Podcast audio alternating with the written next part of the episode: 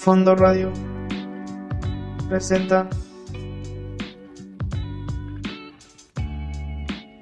Bienvenidos a su programa favorito legal de la radio, Al Fondo de la Ley, donde hablaremos de temas súper interesantes del fascinante mundo legal. Yo soy David García y les recuerdo que transmitimos a través de Fondo Radio por nuestra plataforma, nuestra página de internet www.fondoradio.epici.com. Epici es con Z e Y. También pueden escucharnos en Spotify, iTunes y seguirnos por Facebook e Instagram. Pronto en otras plataformas.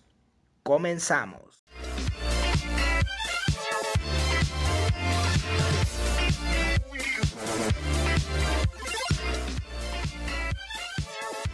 Escucha, vive, siente. Fondo Radio.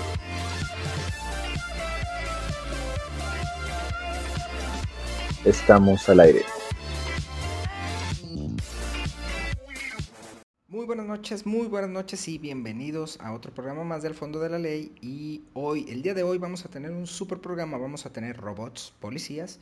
Vamos a hablar de, eh, vamos, de cómo deben de hacer tu emplazamiento a juicio.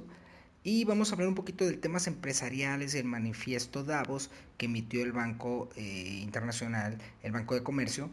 Y también pues por aquí está el buen licenciado César que trae su cápsula laboral que ha sido un éxito rotundo. Vamos a hablar también del buzón tributario y el, y el, por qué tienes que tenerlo activo, si no podrían sancionarte por ahí. Y pues si has sentido que te observan, pues ten cuidado con tu Smart TV porque el FBI está más cerca de lo que pensamos. Así que por hoy comenzamos.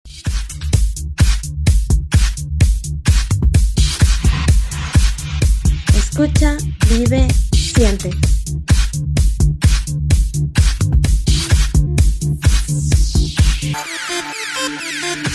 Fondo Radio. Estamos al aire. Un poquito de justicia.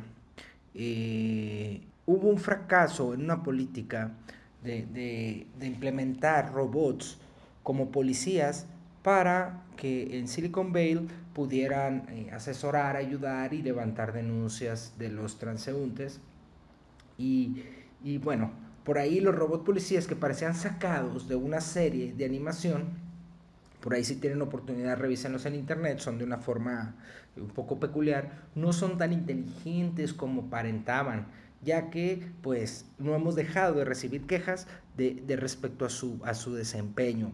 Eh, estábamos, se prometía realmente cuando se presentó hace algunos meses la generación de los nuevos robots, digo, es la primera generación, es, es importante entender que la primera generación siempre va a ser con fallas y eran encargados, prometían que eran encargados para proteger a los ciudadanos. Conforme se fueron avanzando las etapas de prueba, eh, empezaron a salir desperfectos, aunque las generalidades de su concepto hacen ver que el proyecto vale la pena continuar y mejorarlo.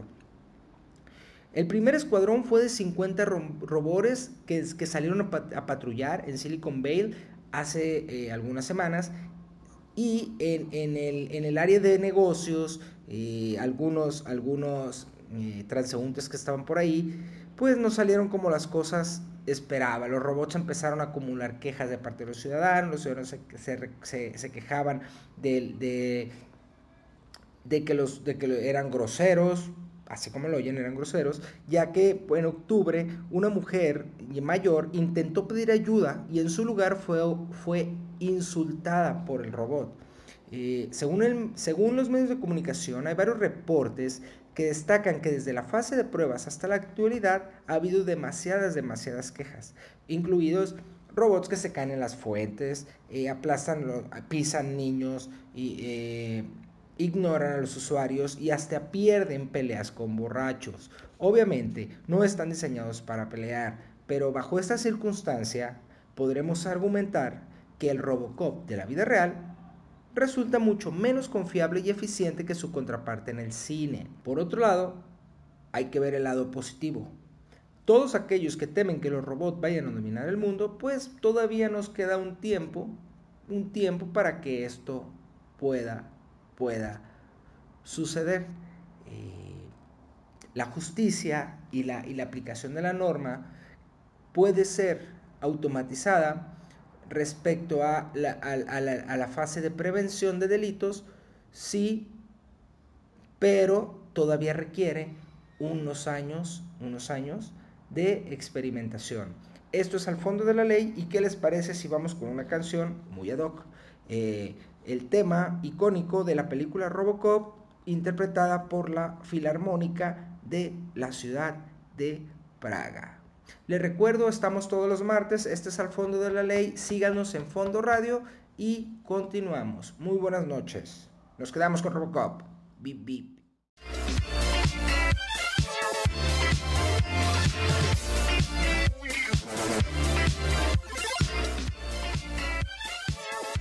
Escucha, vive, siente.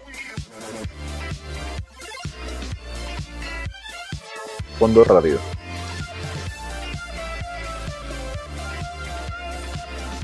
Estamos al aire.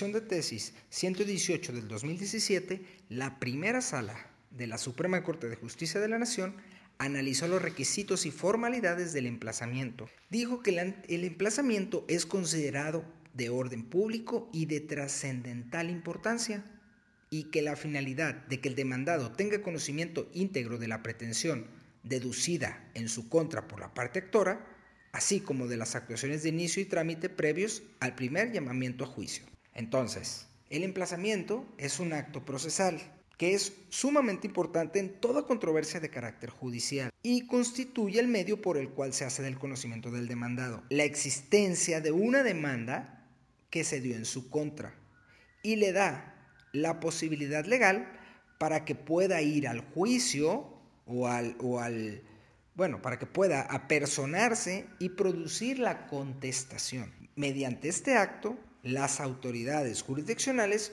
cumplen en un proceso o en un procedimiento seguido en forma de juicio con el derecho de audiencia y debido proceso reconocidos en el artículo 14 y 16 constitucional. Y no por menos importante, cumplen a su vez con el deber de impartir justicia, conforme las leyes del procedimiento, de acuerdo al derecho de tutela judicial efectiva reconocido en el 17 constitucional. Luego, si un juicio se inicia precisamente con el llamamiento que se hace al demandado, también lo es que todos los actos procesales que en él se producen, incluyendo esa diligencia de emplazamiento, deben de, llamarse, deben de llevarse eh, en los términos que marca la legislación procesal pero en forma muy, muy estricta, lo que es acorde al principio de seguridad jurídica, de legalidad, pues. Ese que está en el artículo 14 constitucional y que dice que deben de cumplirse todas las formalidades esenciales del proceso.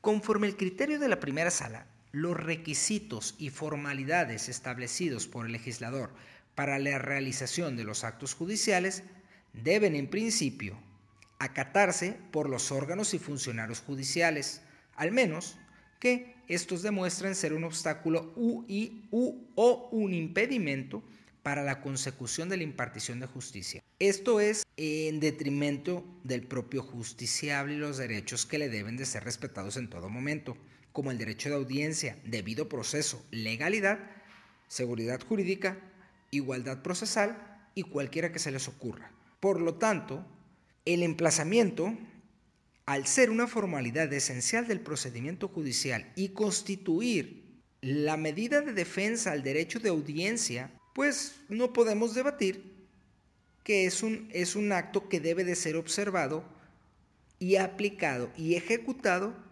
de forma muy, muy estricta conforme la ley lo explica.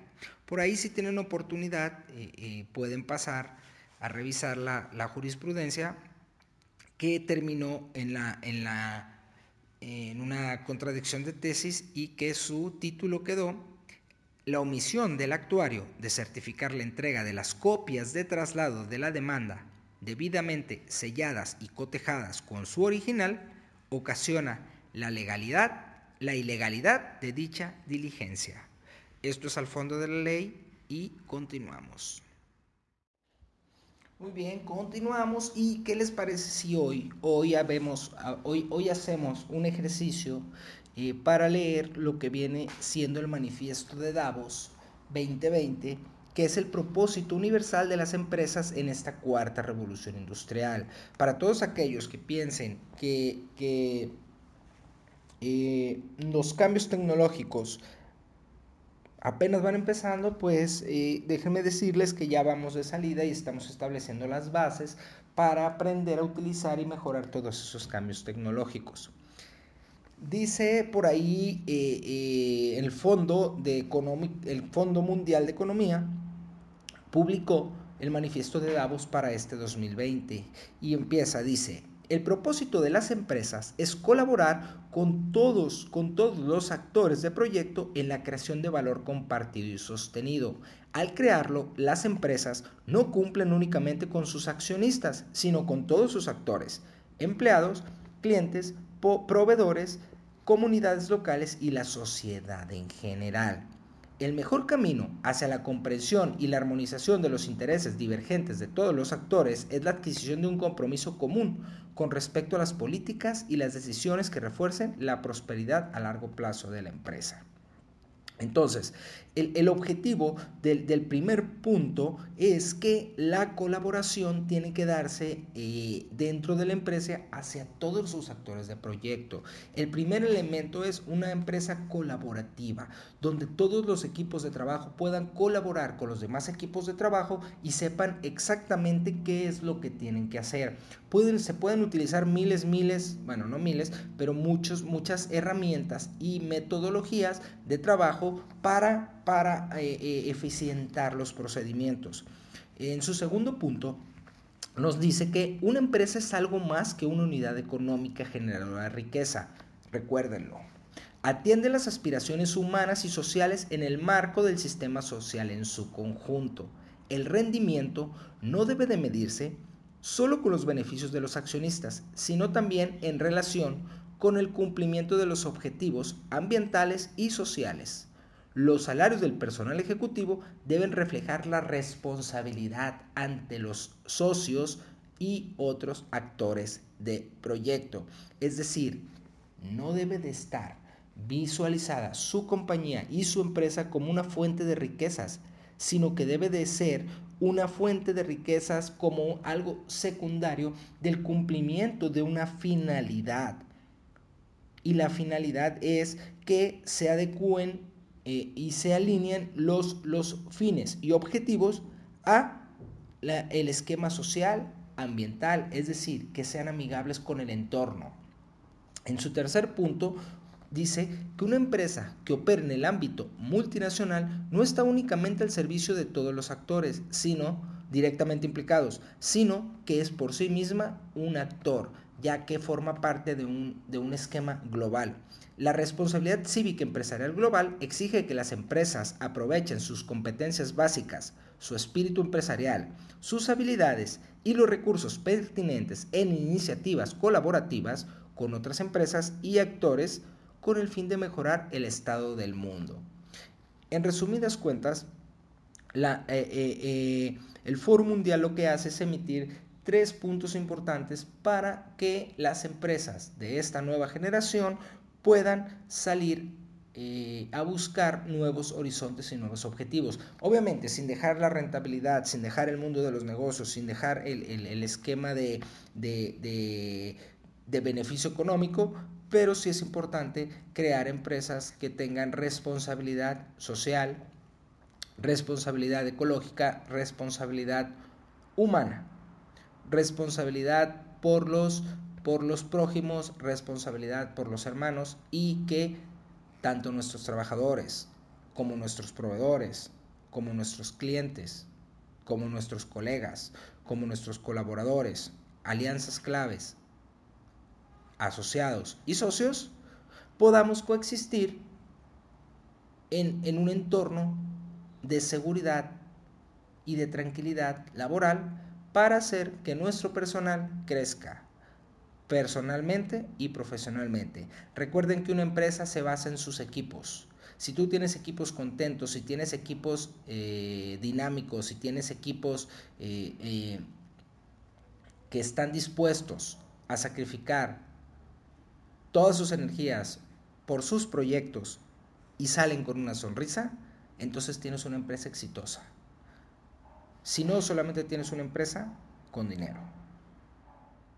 Muy buenas noches.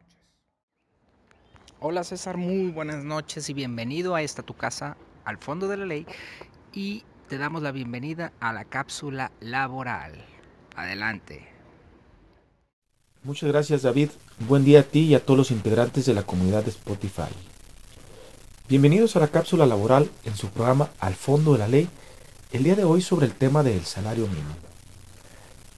En principio, veamos que el salario mínimo es la remuneración económica mínima que debe recibir una persona por desempeñar un trabajo personal y subordinado en una jornada laboral en México.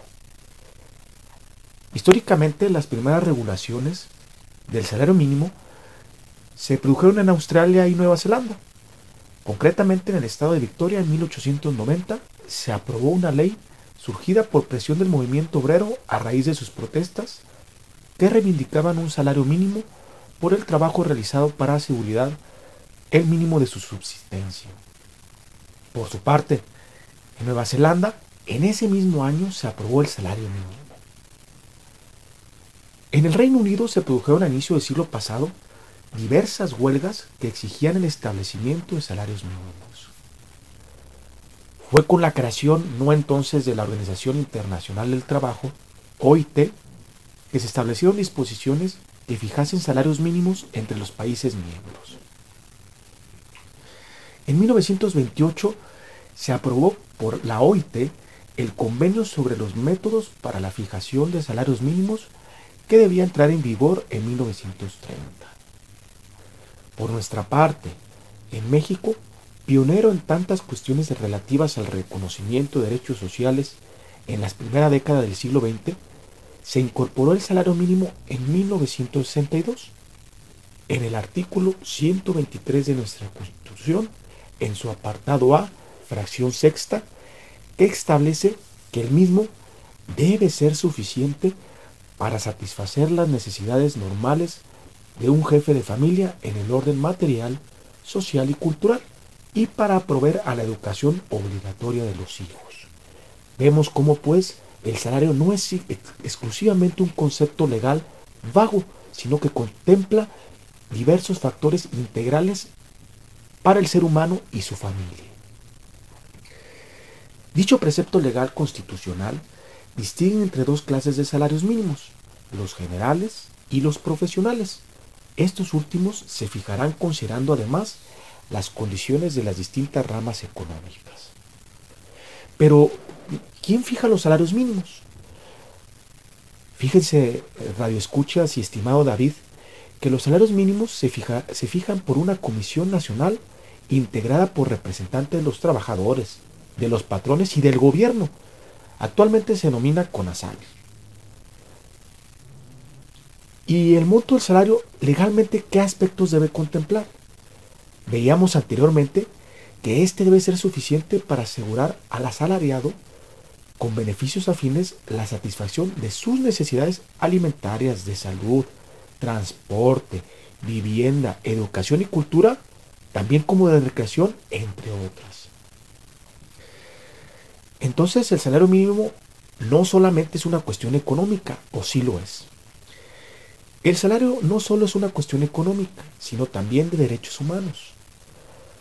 La Comisión Nacional de Derechos Humanos aquí en México define el salario como uno de los derechos de toda persona que trabaja para un tercero, a través de la cual puede disfrutar de una vida digna.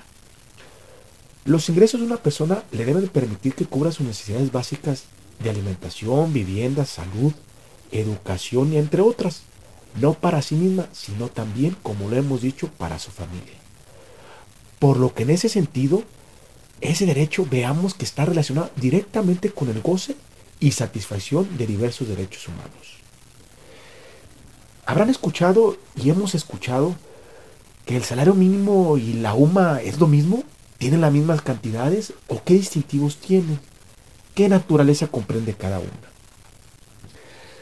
La razón por la cual era necesario crear la unidad de medida de actualización, denominada UMA, fue incorporar el salario mínimo de las diferentes leyes, es decir, que se desvinculara el salario mínimo general de las leyes para dejar de ser usado como una unidad de medida, ya que así como se utilizan los metros, los kilos y los litros, así en su momento se utilizaba el concepto del salario mínimo, por lo que no podía aumentarse de manera libre. Con base en ello, al dejar de depender las leyes del salario mínimo, se crea la UMA como referencia de medida y de esta manera se permite el crecimiento del salario mínimo de forma independiente y sin afectar otras esferas o ámbitos. Por eso, tal y como lo refiere la exposición de motivos que derivó en la reforma constitucional publicada en el Diario Oficial de la Federación el 27 de enero de 2016, se señaló en su momento lo siguiente. El planteamiento tendiente a la recuperación del salario mínimo comprende distintas etapas. La primera es la denominada desindexación del salario mínimo, que no implica un aumento inmediato a los salarios, sino que busca revertir la distorsión que le ha dado a esta figura al contemplarla como un referente de valor de mercado y no como un derecho constitucional a favor de los trabajadores y cuyo aumento se ha fijado por decreto a través de la CONASAM. ¿Y qué pasa si una actividad económica no está señalada en el catálogo de salarios mínimos profesionales emitida por esta multialudida CONASAMI, pero es similar a alguna de ellas? ¿Qué monto deberá regirle? La segunda sala de la Suprema Corte de Justicia de la Nación, en jurisprudencia firme, ha sostenido que si bien los salarios mínimos profesionales y generales deben establecer la CONASAMI, al ser la autoridad facultada para determinar qué tipo de actividades corresponde percibir un salario mínimo profesional, la lista que lo contenga no debe considerarse limitada, porque puede existir una gran variedad de actividades no definidas expresamente en aquella, pero desarrolladas de forma similar o análoga a las previstas. Por tanto, si la labor desempeñada por el trabajador es especializada o profesional, éste tiene derecho a recibir el pago acorde con el salario mínimo profesional que análogamente le corresponda, salvo que contractualmente, es decir, que se haya establecido un pacto entre el empleador y el trabajador que señale que tenga un derecho a una cantidad mayor. Además vemos que esto es acorde al derecho fundamental que establece que para trabajo igual debe corresponder salario igual sin tener en cuenta sexo ni nacionalidad. En la actualidad, en diciembre del año próximo pasado, el gobierno federal anunció un incremento del 20% al salario mínimo en el país y de 5% en la zona libre fronteriza, el cual consideró histórico y el más alto en los últimos 44 años. En un evento en Palacio Nacional, el presidente de la República dio a conocer que el salario pasó de 102.69 pesos a 123.22 pesos diarios para 2020, es decir, de 3.746 pesos mensuales.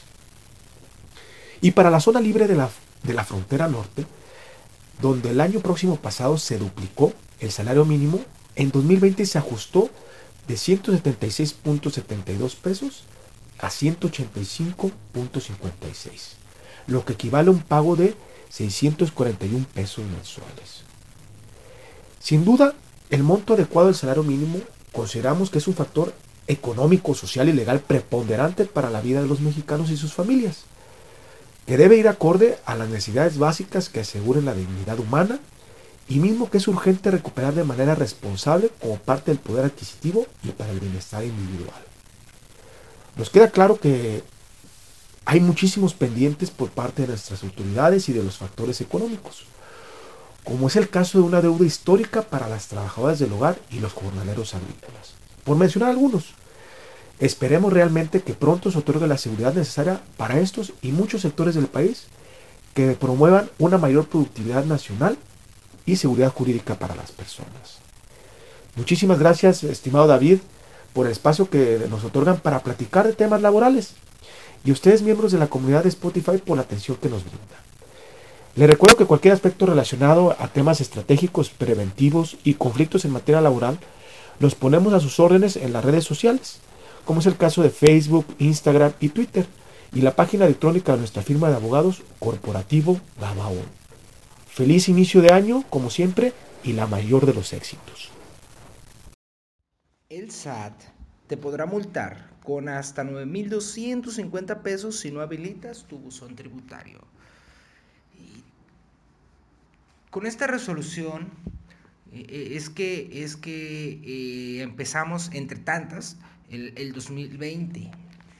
El año 2020 que viene con una recaudación terrible, el buzón tributario es el canal tradicional de comunicación entre el servicio de administración tributaria y los contribuyentes. Conforme los cambios de la miscelánea fiscal del 2020, el instrumento virtual, o sea, el, el, el buzón tributario, toma gran, gran revelancia y no tenerlo habilitado será motivo de multas que llegarán desde 9 mil hasta 250 pesos. No, perdón, llegarán hasta 9.250 pesos, siendo ese el tope. Es decir, a partir del primero de enero pasado, es obligatorio que esté habilitado tu buzón, tu buzón tributario. Si no lo tienes, corre inmediatamente, habilítalo y regresa. Bueno, puedes hacerlo mientras nos escuchamos, ¿verdad? Eh, se adicionaron dos, párrafos al artículo 17K del Código Fiscal de la Federación para establecer la obligación de habilitar el buzón tributario y registrar y mantener actualizados los datos de contacto. Se, crearon, se agregaron también eh, eh, como infracción no habilitar el buzón, no registrar o no mantener actualizados los métodos de contacto y se fijan multas de 3.080 pesos a 9.250 pesos. Cuando se señalen medios de contacto erróneos un existente, o sea, el número de teléfono o el correo electrónico, se considerará que el contribuyente se opone a la notificación y se le podrá notificar por estrados. Es decir, las notificaciones te las van a dejar en las oficinas del SAT. Eh, realmente no, no, no, no, no, no, no sé qué, qué, qué, opinar respecto, respecto a esto, salvo que, que pues es totalmente desproporcional y, y y es un terrorismo, aunque está muy trillada la frase, pero es un terrorismo del gobierno hacia el gobernado. Y sobre todo todos aquellos que estamos cautivos y pagamos nuestros impuestos, bien o mal, pero que estamos eh, eh, pagando y batallando para sacar el IVA, para sacar el ISR, para hacer nuestras presentaciones anuales, para pagar nuestros impuestos a nuestros empleados, para sobrevivir en este, en este país. Eh, por ahí también apuntaron en el Colegio de Contadores, y lo cito, se apunta que las personas morales tendrán como plazo para habilitar su buzón el 31 de marzo y las personas físicas el, 31, el 30 de abril. Y para habilitarlo tienen que actualizar sus medios de contactos. Entonces, para este cambio hay una excepción, como en todos lados. Si presentas una declaración anual y tienes ingresos solo por sueldos y salarios, es decir, eres asalariado, la habilitación del buzón es opcional.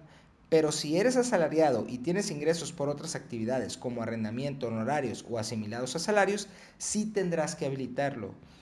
Entonces, señores, todos aquellos que trabajan para una empresa que les paga por un outsourcing, aunque les diga que no es un outsourcing y les dan asimilados a salarios, y que hacen la misma figura de un lavado de dinero o una defraudación al instituto, es una de las tantas razones por la que todos los demás que estamos cautivos y hemos pagado nuestros impuestos de forma correcta, pues tendremos que alinearnos a esta reforma fiscal y grabar nuestros ingresos de forma desproporcional. Tengan cuidado, no piensen que porque son empleados están eh, exentos de tener su, su buzón tributario activo. Revisen muy bien con su patrón, con sus áreas de recursos humanos, cómo es que ustedes están recibiendo los ingresos. Eh, si tienen dudas, consulten a un abogado especialista en materia eh, laboral o del Instituto de Seguridad Social en materia de seguridad social. Eh, el licenciado César, que nos acompaña por aquí con nuestra cápsula laboral, es una excelente opción para ello.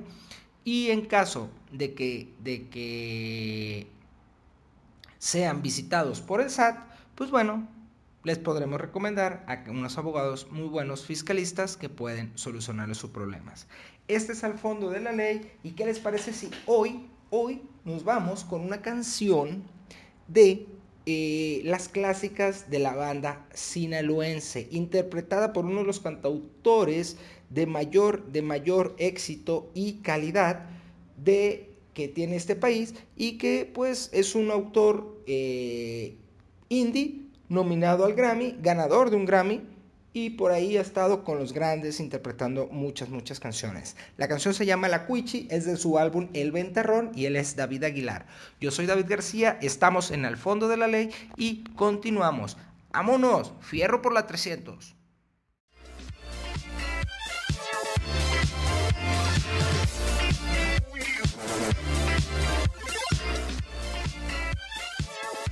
Escucha, vive, siente.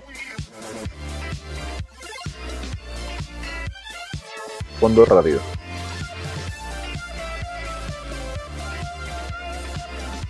Estamos al aire.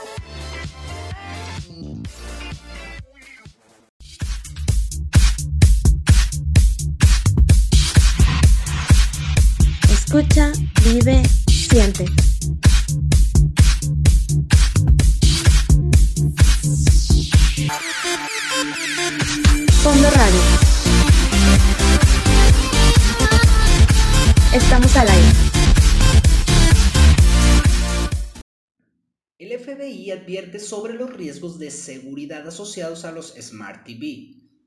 A través de un comunicado, la entidad norteamericana busca concientizar a los usuarios sobre los riesgos de seguridad asociados a los televisores inteligentes. El FBI aprovechó la previa del Black Friday para que, eh, eh, ya que en esta fecha, vamos, se aumenta exponencialmente la venta de Smart TVs, los usuarios es el, es el principal producto que se compra. Eh, en la actualidad, bueno, tenemos streamings como es Netflix, Amazon, YouTube Premium, un sinfín de aplicaciones que pueden estar usadas mientras estás conectado a Internet. Más allá de que los propios fabricantes de los televisores y los desarrolladores de las aplicaciones nos estén escuchando y monitoreando todo el tiempo, eh, muchos usuarios no son conscientes, esto lo dice el FBI, de que por el hecho de estar conectados a Internet, estos dispositivos pueden permitir a un atacante ingresar a nuestro hogar. Explica también el comunicado que eh, eh, también lo explica la investigadora en seguridad de el ESET, que en su artículo Smart TV nos dice que una puerta de acceso a los atacantes de, de delitos informáticos pues es un gran porcentaje, más del 60%, a través de las Smart TV. A través, esto se da ya que eh, pueden explotar la explotación, perdón, pueden explotar el fallo de seguridad que tienen los televisores inteligentes y conceder un acceso a todos los dispositivos que estén conectados a la misma red de Internet y robar toda la información personal como las credenciales de acceso, número de cuentas, correos electrónicos y todos los passwords y usuarios que pues hayan sido utilizados en, los diferentes dispositivos de esa, de esa red. También puede suceder al revés, que un, que un atacante explote un fallo de seguridad o una mala configuración a un router que le permita acceder al televisor. Eh, al principio de este año, varios atacantes tomaron posesión de varios Smart TV para desplegar anuncios eh, publicitarios, pornográficos, eh, bromas, mientras los usuarios no podían hacer nada. El FBI también menciona que muchos de los modelos, de los, de los nuevos modelos que incorporan cámaras, no han sido todavía probados sobre sus efectos, sobre todo aquellos que utilizan el reconocimiento facial. Si un atacante toma el control de nuestro televisor, podría llegar a controlar la cámara y el micrófono. Y puede ser, este, estos pueden ser para espiarnos, inclusive pueden ser para activar ciertas características especiales con los datos biométricos, como es el reconocimiento facial. No son tan comunes eh, eh, que se ataque directamente para robar la información pero el, índice de, de, violatividad, por así decirlo, eh, es muy alto para los Smart TVs en comparación con los teléfonos electrónicos. Una de las recomendaciones para estar protegido, además de instalar todas las actualizaciones que el, que el fabricante lance, y también de las aplicaciones que utilizamos, esa recomendación es, es, vital, siempre hay que tenerlas actualizadas porque en cada actualización se estructura un nuevo parche de seguridad que también puede correr el riesgo de que salga un poco mal, pero es menor al riesgo de que salga bien. Eh, los televisores inteligentes es utilizar la solución de seguridad contra amenazas para Smart TV. Tienen unas configuraciones especiales que no vienen algunas veces activadas de fábrica. Revisen su Smart TV, revisen sus configuraciones y si su Smart TV no cumple las características de seguridad adecuadas o que ustedes requieren, échense una vuelta por Profeco y con todo gusto les ayudamos. Esto es al fondo de la ley y esto es Fondo Radio. Continuamos. Bueno, esto ha sido todo por hoy. Eh, muchas gracias por acompañarnos y los esperamos aquí el próximo martes. Eh, y por ahí no dejen de visitarnos en Spotify. Y en otras plataformas, pues déjenos ahí su seguir, su like, sus comentarios o cualquier consulta que vean relacionada eh, a sus temas legales de interés.